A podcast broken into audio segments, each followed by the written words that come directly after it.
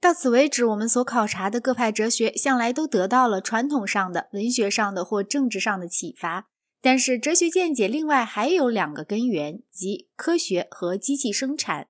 第二个根源在学理上的影响是从马克思开始的，从那时起逐渐重要起来。第一个根源从十七世纪以来一向很重要，但是在十九世纪当中有了种种新的形式。达尔文之于十九世纪，犹如伽利略和牛顿之于十七世纪。达尔文理论分两部分，一方面有进化说，主张各样的生物全是由共同祖先逐渐发展出来的。这个学说现在大家普遍承认了，在当时也并不是新东西。切不提阿纳克西曼德、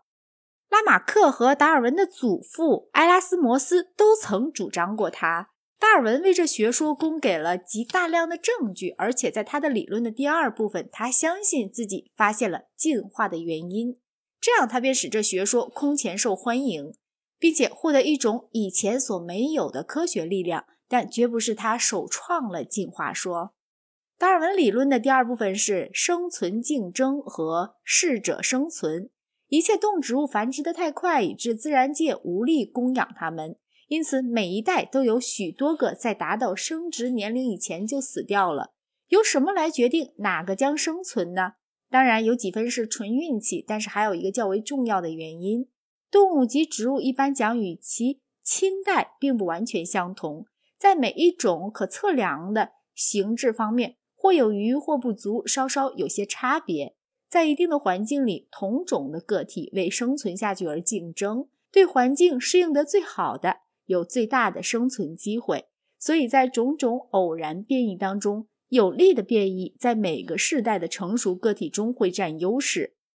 因此，一代又一代，鹿越跑越快，猫前进活食时越来越敲劲，长颈鹿的脖子越来越长。达尔文主张，如果时间充分长久，这种机理过程可以说明从原生动物到人类整个漫长的发展。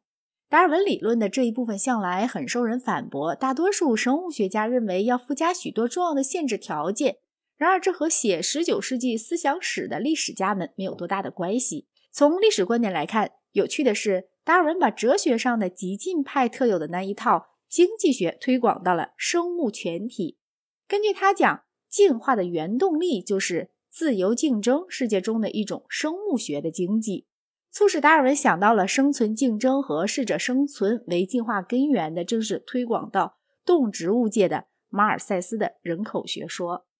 达尔文本人是个自由主义者，但是他的理论却具有对传统自由主义有些不利的结论：一切人生来平等，成人之间的差异完全是由于教育。这种学说和他强调同种个体间的先天差异是不能相容的。假使像拉马克所主张的，达尔文本人在一定限度内也愿意承认的那样，获得形质是遗传的，那么和类如埃尔修斯的见解之间的这种对立本来可以略有混合。可是除某些不大重要的例外不算，自来好像只有先天形质才遗传，因此人与人的先天差异就有了根本的重要意义。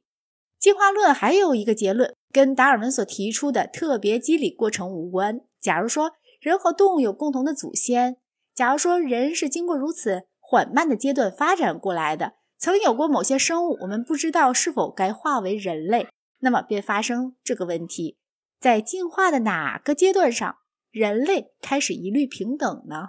直立猿人假使受过适当的教育，就会和牛顿做出同样好的成绩吗？假使当初有谁控告皮尔当人亲近偷猎，皮尔当人就会写出。莎士比亚的诗篇吗？一个对这些问题做肯定回答的坚定的平等主义者会发觉，他不得不承认猿猴和人类地位相等。而为什么止于猿猴呢？我不明白他可怎样去反对那种赞成牡蛎有投票权的议论。进化论的信徒应当坚持，不但必须谴责人人平等的学说是反生物学的，而且必须谴责人权说也是反生物学的。因为他把人类和动物区别得太截然了。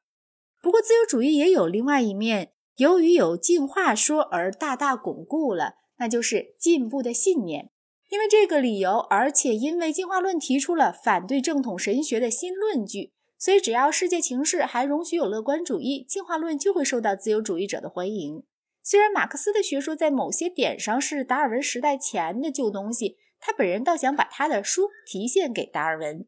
生物学的威信促使思想受到科学影响的人们不把机械论的范畴，而把生物学的范畴应用到了世界上，认为万物都在演化中。一个内在的目标是容易想象的。许多人无视达尔文，以为进化证明了宇宙有目的的信念是正确的。有机体概念被认作是探索自然律的科学解释及哲学解释的秘诀。十八世纪的原子论思想被看成过时了，这种观点最后甚至影响了理论物理学。在政治上，当然造成了强调和个人相对立的社会，这和国家的权力逐渐增长是协调的，和民族主义也是协调的。因为民族主义可以引用达尔文的“适者生存”，把它适用于民族而不应用于个人。但是到这里，我们就涉及广大群众在理解的不完全的科学学说启发下所产生的科学以外的见解的范围了。